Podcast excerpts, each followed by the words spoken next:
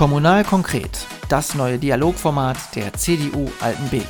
Gemeinsam mit unseren Gästen reden wir über Politik, Persönliches und die drei Ortsteile Altenbeken, Buke und Schwanein. Mit Jonas Leinweber einen schönen guten Tag. Mein heutiger Gast bei Kommunal Konkret ist Markus Heidebrecht, der als Diplom-Verwaltungswirt bei der Stadt Paderborn arbeitet, zweiter Vorsitzender der Tischtennisabteilung des ESV TUS Altenbeken ist und für die CDU-Ratsfraktion im Gemeinderat Altenbeken sitzt. Grüß dich, Markus. Ja, hallo Jonas. Ja, Markus, neben den hier genannten Tätigkeiten bist du, wie du selbst im Vorstellungsvideo der CDU Altenbeken offenbarst, ein leidenschaftlicher Bahn- und Modelleisenbahn-Fan.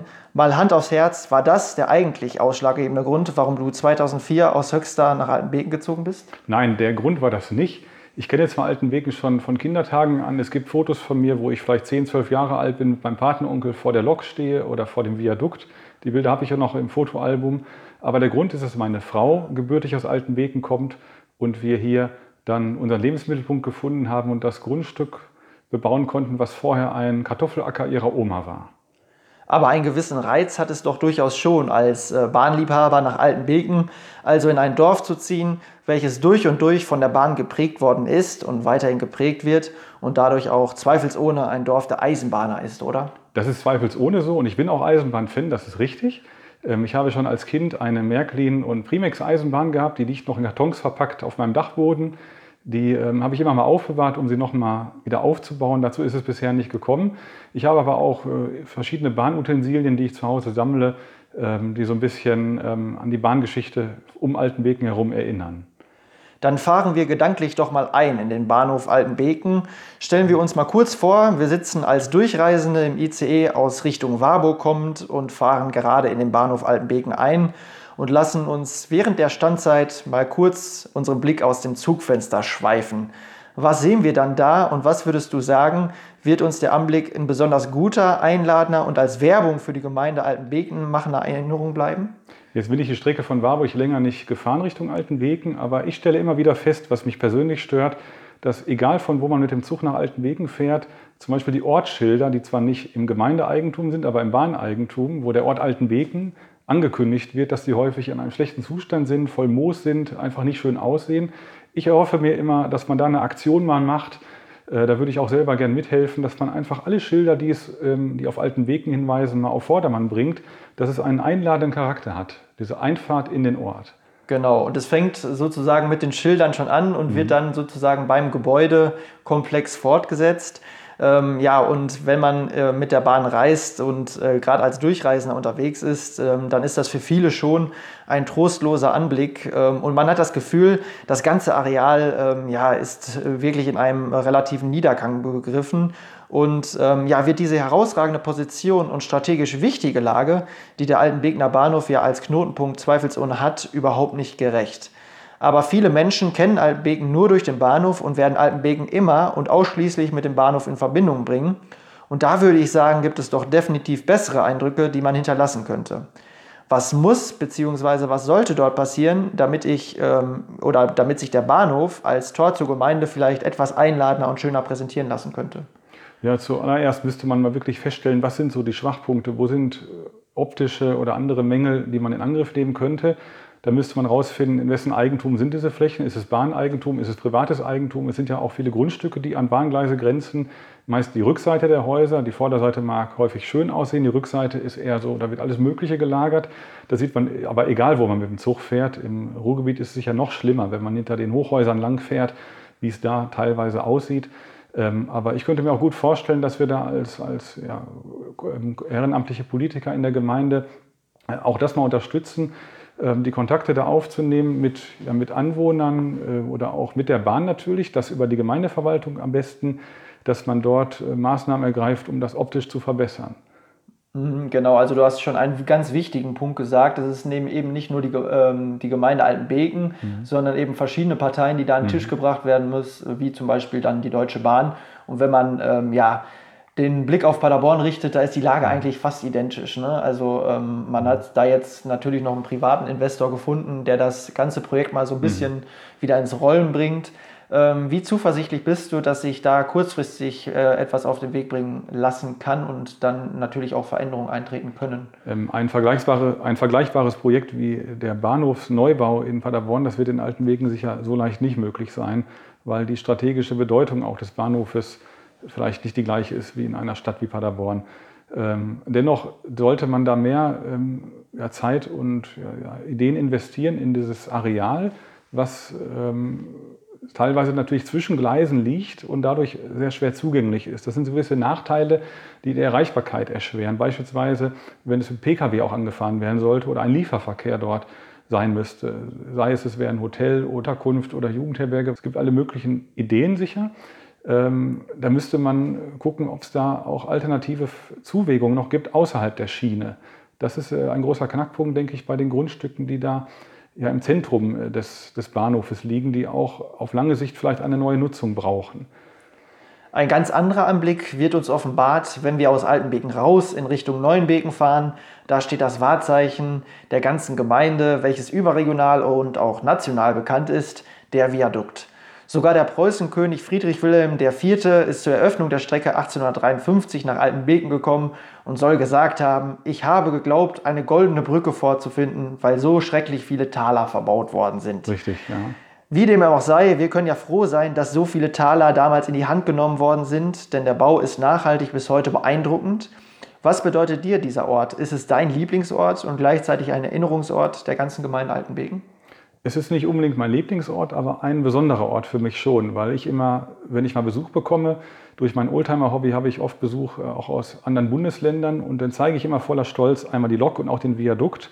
Betone immer, es ist die gelängste gebogene Kalksandsteinbrücke in Europa. Das hat nicht jeder, weil wir die größte haben.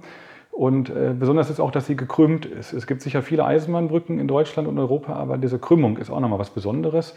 Und ich bin auch sehr froh, dass äh, die Militärregierung nach dem Krieg erlaubt hat, sie in Sandstein wieder aufzubauen, weil es sollte ursprünglich, glaube ich, eine Stahlkonstruktion geben nach der teilweisen Zerstörung im Krieg. Und dann hätten wir natürlich nicht so ein monumentales Bauwerk, äh, wenn wir uns das aus Stahl jetzt vorstellen oder Stahlbeton. Und auch kulturelles Erbe eigentlich mhm. der ganzen Gemeinde. Richtig, ja. Ja, so langsam wollen wir, um das Bild der Eisenbahn als Faden für dieses Gespräch weiter zu befeuern, den nächsten Haltepunkt anfahren und ähm, ja, uns einmal ganz äh, deiner Person und deinem Werdegang widmen. Du bist im schönen Beverungen an der Weser im Kreis Höxter aufgewachsen, dort zur Grundschule und zum Gymnasium gegangen, hast dann deinen Wehrdienst ähm, als Stabsdienstsoldat ähm, in Augustdorf absolviert, ehe du an der Fachhochschule des Bundes für öffentliche Verwaltung dein Abschlussdiplom als Verwaltungswirt ähm, erlangt hast. Mhm. Vielleicht ganz kurz ähm, auf deine Zeit im Wehrdienst in Augustdorf Bezug genommen. Wie beurteilst du die aktuelle Debatte um die Wiedereinführung der Wehrpflicht, die von der Wehrbeauftragten Eva Högel der SPD ins Gespräch gebracht ähm, wurde, beziehungsweise um die Debatte ähm, des verpflichtenden Absolvierung eines Sozialjahres, wie es von Annegret Krachenbauer präferiert wird? Ist das sinnvoll, beziehungsweise hast du aus deiner Wehrdienstzeit wertvolle Erfahrungen mitnehmen können? Ja, das ist der Fall. Ich hielt die Abschaffung der Wehrpflicht schon damals für einen Fehler, als es eingeführt wurde, weil dadurch die Gesellschaft in der Bundeswehr regelmäßig äh, vorhanden und vertreten ist und sich immer wieder austauscht, regelmäßig. Und das ist ein großer Vorteil ähm, und auch für die Akzeptanz der Streitkräfte in Deutschland, dass also jeder da mal irgendwie was mit zu tun hatte in seinem Leben, auch wenn es nur ein paar Monate war. Und ich halte es auch für sinnvoll, dass es damals den Zivildienst, den Ersatzdienst gab, für den, der den Dienst an der Waffe ablehnt, weil dadurch ein sehr großer sozialer Nutzen oder eine Wertschöpfung erzeugt wurde im ganzen Land, die auch mit einem Schlag mehr oder weniger dann wegfiel. Und von daher würde ich es begrüßen, wenn es die Wehrpflicht wieder gäbe, nicht weil ich das Militär gern mag, sondern weil es durchaus ein Dienst an der Gesellschaft ist und weil dadurch auch ähm, die Möglichkeiten des Ersatzdienstes wieder aktiv, äh, attraktiver werden und mehr Menschen, junge Menschen auch in diese Ersatzdienste vielleicht geführt werden. Also wäre es wieder eine Verklammerung sozusagen, was ähm, Eva Högel fordert und äh, AKK, also mhm. zusammengedacht äh, wieder auf den Status eigentlich, was wir damals Richtig. hatten. Richtig. Vielleicht sollte man das Vorzeichen einfach ändern, dass es nicht äh, Wehrpflicht als Überschrift ist, sondern wirklich ein Sozialdienst oder ein, ein Dienst an der Gesellschaft im Land, dass man, dass eine Facette vielleicht die Wehrpflicht, äh, der Wehrdienst ist, aber dass es auch ganz viele andere Facetten gibt im, im, Bereich Altenhilfe oder im sozialen Bereich oder im Umweltbereich. Auch das ist ja ein sehr wachsender Markt, wo immer viel mehr Menschen sich auch engagieren möchten. Und ähm, ja, sowas vielleicht auch suchen, so eine Möglichkeit, bevor man sich für einen Beruf entscheidet oder ein Studium, vielleicht mal in was reinzuschnuppern. Oft sind ja Leute auch an solchen Dingen hängen geblieben, haben dann ihren beruflichen Werdegang auf sowas aufgebaut, was vielleicht nur als halbes oder ein Jahr begonnen hat. Genau, und äh, wenn man mal in persönlichen Gesprächen über diese Zeiten, ähm, wo auch immer, dann spricht, äh, dann sagen eigentlich die allermeisten, dass sie diese Zeit nicht bereuen, also sondern äh, viel Erfahrung aus dieser Zeit gesammelt haben. Ja, das ist der Fall, auch bei mir. Ich habe ähm, die Erfahrung selten im Leben gemacht, ähm, wie soll ich es beschreiben? Wenn man zusammen mit mehreren Kameraden so wirklich im Dreck liegt und die Grundausbildung war zu der Zeit auch wirklich eine harte, wie ich finde. Ich kenne natürlich nicht die Zeiten, wie es früher war oder danach, aber in der Zeit war es so, dass es doch sehr fordernd war, auch körperlich. Und wenn man die Erfahrung macht, man ist gemeinsam so unter einer Anspannung, dann entsteht eine ganz andere Kameradschaft, die man, als, als die man sonst so erlebt, im, im Sport vielleicht. Es ist nochmal wirklich eine, ein Zusammenhalt, der wirklich mir in Erinnerung geblieben ist bis heute, sodass ich mich heute noch mit drei bis vier Personen regelmäßig treffe aus dieser Grundwehrdienstzeit. Da haben wir sogar mittlerweile auch durch die Medien jetzt die Möglichkeit, WhatsApp und so Gruppen äh, zu bilden und darüber uns äh, zu unterhalten. Das ist fast täglich der Fall über WhatsApp, aber wir versuchen einmal im Jahr auch ein Treffen noch durchzuführen, wo wir dann auch viel über die alten Zeiten reden. Genau, und alle, sind, bis heute. und alle sind ja auch gleich. Ne? Also es gibt ja mhm. keine gesellschaftlichen Schichten dann mhm. in diesem Dienst. Richtig. Das ist auch ein besonders guter Effekt, äh, der mir in der Wehrpflicht in Erinnerung geblieben ist, dass egal ob das ähm, der Akademiker ist später oder der, der Schlosser, der, jemand, der in der Fabrik arbeitet, alle sind erstmal gleich. Alle haben auch die gleichen Chancen, irgendwie was zu erreichen oder weiterzukommen, wenn sie es denn möchten da. Und ähm, jeder ist erstmal gleich. Jeder muss auch die gleichen äh, Dinge erledigen, egal ob er später als Doktor mal arbeiten wird in 20 Jahren oder ob er vielleicht äh, am Fließband steht. Das ist, erstmal ist jeder gleich. Und ja. das ist auch nicht falsch, dass man mal gleich ist. Genau. Nach dem Wehrdienst äh, hast du dann, wie eben erwähnt, dein Diplom als Verwaltungswirt gemacht und bist derzeit als Sachgebietsleiter in der Verwaltung der Stadt Paderborn tätig. Warum eigentlich Verwaltung und rührt daher auch dein Interesse an Kommunalpolitik?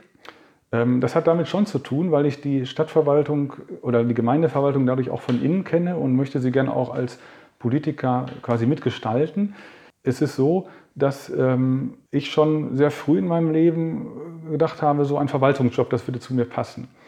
Und äh, da habe ich dann versucht, diese Laufbahn einzuschlagen. Ich hatte natürlich ganz viele Bewerbungen damals geschrieben in der Zeit, in deiner Verwaltungstätigkeit, und du hast es gerade schon gesagt, ähm, bist du auch mit dem Thema der Integration beschäftigt gewesen und warst natürlich auch selbst in der Situation, dich in die Gemeinde Altenbeken integrieren zu wollen. Ähm, denn, wie wir schon gehört haben, kommst du ja eigentlich aus Beverungen und zugegeben, wir reden jetzt nicht über die großen Fragen der Integration und Migration, die mit der Flüchtlingspolitik 2015 im Zusammenhang stehen, aber dennoch über Integration auf lokaler und kommunaler Ebene die eben auch wichtig bzw. elementar für eine offene und funktionierende Gemeinde ist. Was würdest du sagen? Wie ist deine ganz persönliche Integration in Altenbeken gelungen? Ja, die ist gut gelungen. Jetzt bin ich natürlich nicht der Schützenvereinsmensch, das gebe ich auch zu. Aber den Sport habe ich halt gesucht und ähm, da habe ich allerdings meine Sportart hier nicht vorgefunden. Äh, früher habe ich Basketball gespielt, das liegt auch meiner Größe, die mit knapp äh, unter zwei Meter endet. Und, ähm, aber Basketball konnte ich hier irgendwie nicht finden und wollte aber auch nicht dann abends noch rumfahren, weil ich schon beruflich ja immer pendle nach Paderborn. Und habe mich dann hier für Tischtennis entschieden und meinen Sohn parallel direkt mit angemeldet, als er dann zumindest so alt war, dass er auch einen Schläger schon halten konnte. Und da sind wir jetzt zusammen äh, im Training und äh, uns gelingt es, dass wir zur gleichen Zeit auch trainieren können, weil der Verein da die äh, Gestaltung so macht, dass auch eine Mischung ist zwischen Jugend- und Erwachsenentraining. Das gefällt mir. Und da bin ich auch in diesem Jahr auf den ähm, zweiten Vorsitzendenposten gewählt worden, weil ich auch da mich gerne ein bisschen mehr engagieren möchte. Ich äh, habe gemerkt, da ist es gut, wenn jemand noch im Hintergrund vielleicht auch mal ein paar Briefe formulieren kann oder Texte für die Zeitung. Das liegt mir und äh, sowas kann ich dann da auch machen. Muss man auch ganz konkret persönlich etwas mitbringen, damit die Integration schneller und leichter vollzogen werden kann? Ja, man sollte lächeln können und auch bereit sein, mal einen Fremden zu grüßen, wenn man den Namen nicht weiß. Ähm, wie gut deine Integration und Einbindung in die Gemeinde funktioniert hat, äh, sieht man nicht zuletzt daran, dass für die CDU-Fraktion im Gemeinderat Altenbeken sitzt. Ähm, warum war es dir ein Anliegen, dich im Gemeinderat einzubringen? Ähm, ich war schon viele Jahre zuvor sachkundiger Bürger. Das war fast zehn Jahre der Fall. Und als sachkundiger Bürger ist man ja so, so, ungefähr wie ein Ratsmitglied zweiter Klasse, wo man meist nur in einem Ausschuss Mitglied ist. Da natürlich auch die Einladung bekommt und die Möglichkeit im Ausschuss mit abzustimmen oder was mit zu entscheiden, zu gestalten. Aber man hat überhaupt keine Informationswege direkt, wie der, das Ratsmitglied es hat. Also man kriegt keine Einladung zu anderen Sitzungen, man kriegt weniger Informationen. Es gibt auch den Teil im Rat, wo, wo, der Bürgermeister zum Beispiel berichtet, das ist so in Ausschüssen halt weniger der Fall. Und es war mir wichtig, auch dann auch voll dabei zu sein und nicht nur so als wie so ein fünftes Rad am Wagen, wo man nur so ab und zu gebraucht wird, wie so ein Reserverad. Und äh, das merke ich jetzt seit Januar 2019 bin ich äh, Mitglied, weil ich nachgerückt bin nach der Reserveliste der damaligen, äh, von der letzten Wahl 2014.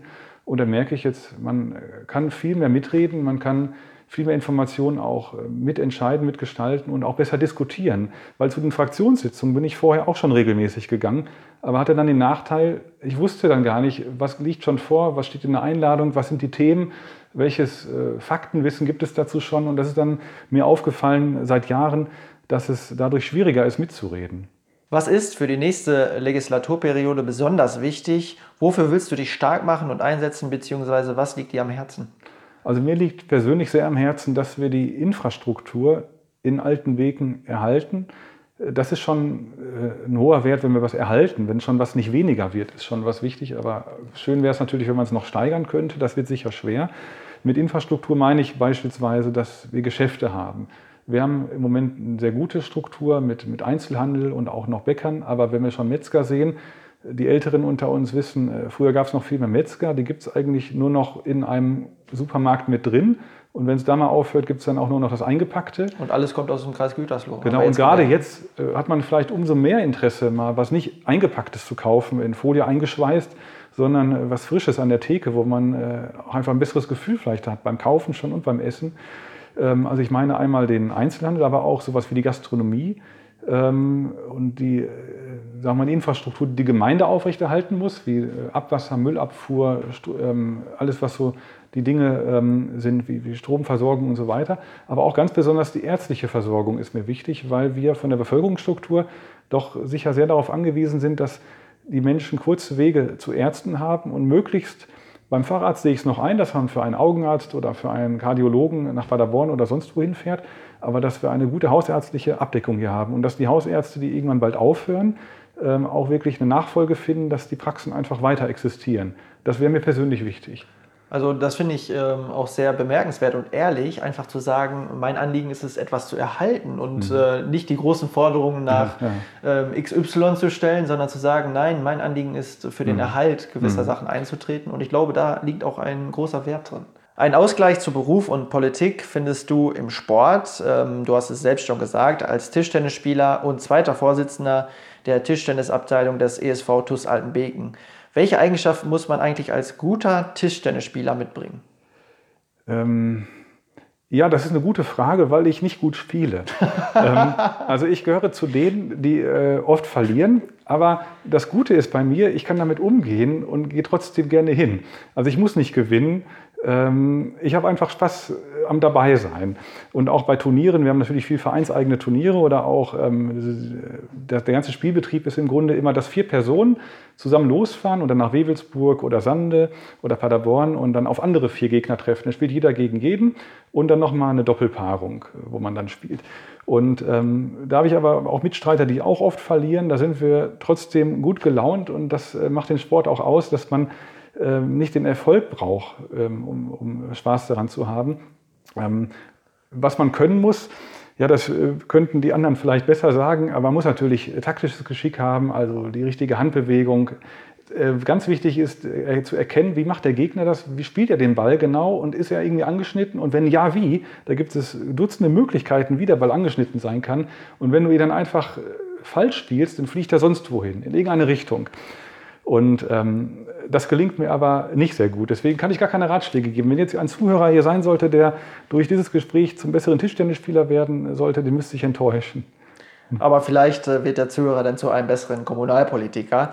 Ähm, ja. Dein Sohn spielt ja auch Tischtennis. Wer hat das rein sportlich äh, gesehen? Ähm, ja, momentan eigentlich die Nase im familieninternen Duell vorn. Ja, mein Sohn schon lange. Also der ist da äh, wesentlich besser als ich und da bin ich auch stolz drauf und da freue ich mich auch, äh, dass er besser ist als ich. Ein weiteres Hobby ist das Restaurieren von alten, über 30 Jahre alten Autos und Motorrädern. Ähm, das ist äh, ein Metier, mit dem ich mal so gar nicht oder mich mal so gar nicht auskenne. Erzähl mal, worauf kommt es an und worin liegt da der Zauber? Ja, der Zauber liegt für mich darin, ähm, also jetzt seitdem ich den alten Mercedes habe, da fahre ich auch öfter wirklich mit. Das ist für mich der Reiz, dann auch wirklich ein Fahrzeug zu haben, was man jeden Tag benutzen kann, auch bei Regen. Dafür ist der, äh, also so alt ist er halt noch nicht, dass er das nicht abkönnte. Ähm, aber der Reiz liegt auch darin, was Altes zu erhalten, so wie ein Kulturgut auf der Straße zu pflegen. So ähnlich wie die Dampflok, die in alten Wegen steht, oder ähm, ähm, ja, andere Dinge, die im Museum sind. Aber das ist das Tolle, das wird noch benutzt. Also man kann es auch verwenden. Und ähm, ich habe überwiegend Motorräder, aber weil ich da höchstens eine Person mitnehmen kann und wir zu vier zu Hause sind, habe ich mir gedacht, dass ich mal wieder einen Pkw-Oldtimer haben möchte. Ich hatte früher auch schon andere. Ähm, das aber schon durch den Hausbau alles eingeschlafen. Während des Hausbaus ist das ein bisschen auch weggegangen. Das Hobby habe ich teilweise verkaufen müssen. Ähm, und den Lagerplatz hatte ich auch längere Zeit nicht, äh, um PKWs unterzustellen, weil für mich steht fest, ein Oldtimer muss trocken stehen, er soll nicht irgendwie draußen im Regen stehen.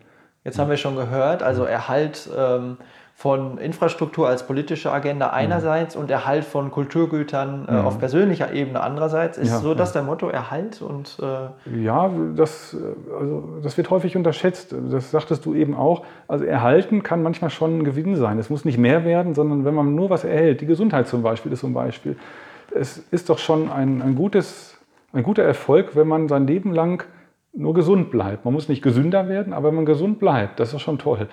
Mhm. Ja, aber ich finde, du hast ein sehr, sehr schönes Schlusswort ähm, mit, den, mhm. mit deinen ja, mit deinem äh, Aufruf zum Erhalt und zur Pflege des mhm. äh, Erhalts gegeben. Und ähm, ich bedanke mich ganz, ganz herzlich für dieses schöne Gespräch. Ja, ich bedanke mich auch. Ja, liebe Zuhörerinnen und Zuhörer, das war Kommunal Konkret. Wir hören uns zur nächsten Folge. Wenn Sie mögen, bis dahin eine angenehme Zeit. Kommunal Konkret, das neue Dialogformat der CDU Altenbeken. Gemeinsam mit unseren Gästen reden wir über Politik, Persönliches und die drei Ortsteile Altenbeken, Buke und Schwanein.